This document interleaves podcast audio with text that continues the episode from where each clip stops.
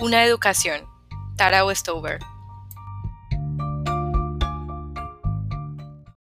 Estoy encima del vagón rojo abandonado, al lado del establo. Cuando el viento arrecia, el pelo me azota la cara y el frío se me cuela por el cuello abierto de la camisa. Los vendavales son fuertes cerca de la montaña, como si la cumbre misma exhalara. El valle está tranquilo, sin que nada lo perturbe. Entre tanto, nuestra granja baila. Las rotundas coníferas se balancean despacio, mientras tiemblan la artemisa y los cardos, que se inclinan ante las ráfagas y las corrientes. Detrás de mí, una colina suave asciende para unirse a la base de la montaña. Si miro hacia arriba, veo la forma oscura de la princesa india. La colina está revestida de trigo almidóreo.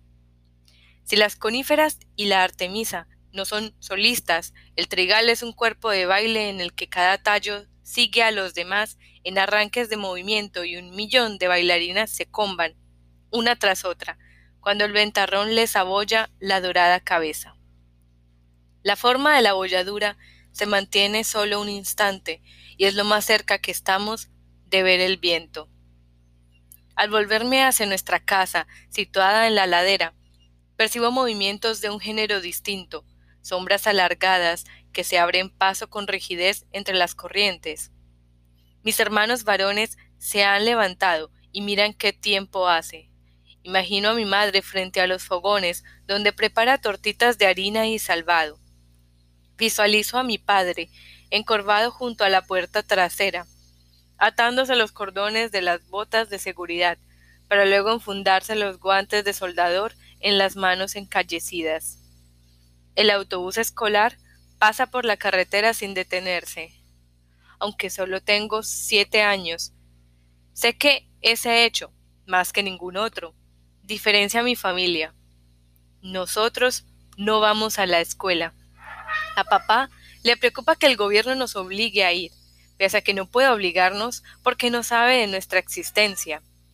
De los siete hijos de mis padres, cuatro no tenemos partida de nacimiento.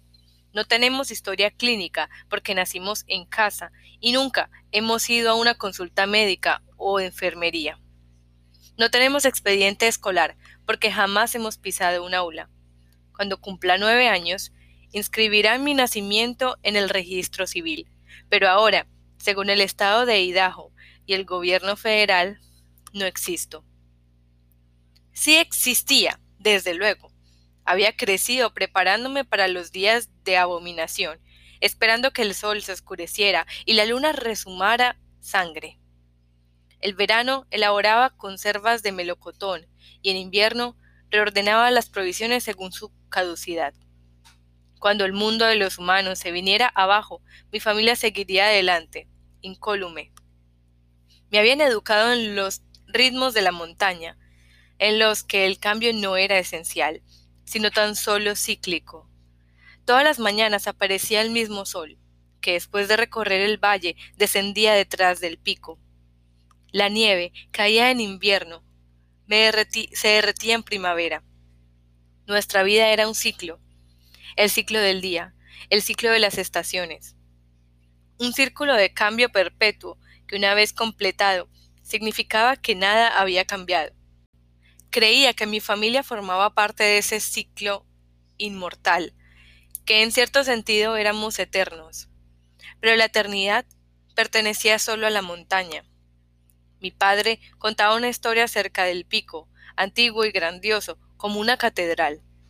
Si bien en la cordillera había otros más altos e imponentes, Buck's Peak era el de fractura más bella. Con una base que se extendía un kilómetro y medio, su masa oscura surgía de la tierra y se elevaba para formar un chapitel perfecto.